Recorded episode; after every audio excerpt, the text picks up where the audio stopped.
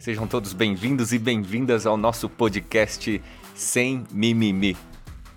Disponível no YouTube e no Spotify. E dá uma moralzinha aqui para nós.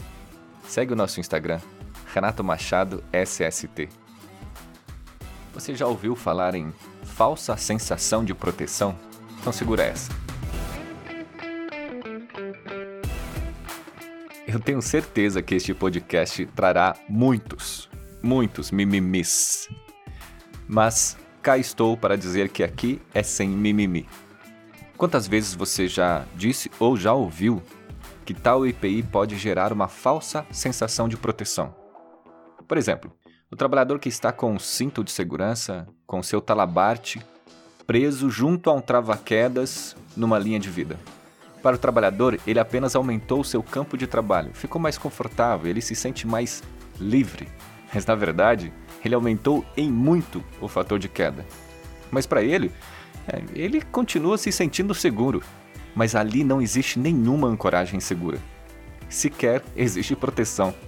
Esta falsa sensação está em todo o território nacional, presente pelas máscaras caseiras. Não é que eu sou contra apenas o uso, mas 99% dessas pessoas que estão usando não sabem usar. Para elas, o fato de estarem usando gera essa falsa sensação de proteção. Sabemos que não é adequado ao risco. E não me venha com mimimi dizendo que ajuda, que é melhor usar do que pior. Não existe nenhum estudo científico provando isso. O que existe, na verdade, são recomendações do Ministério da Saúde, da Organização Mundial da Saúde, dos governos e prefeituras. Imagens que circulam pelas redes sociais dizendo que se você estiver usando essa máscara de pano com dupla camada, diminui a possibilidade de você propagar ou de se contaminar. E que se você e uma outra pessoa estiverem usando a máscara, a probabilidade de levar a contaminação adiante, ela diminui. Se espera que essas pessoas que estão usando usem corretamente. Se espere que essa máscara ela seja constituída e construída de forma adequada.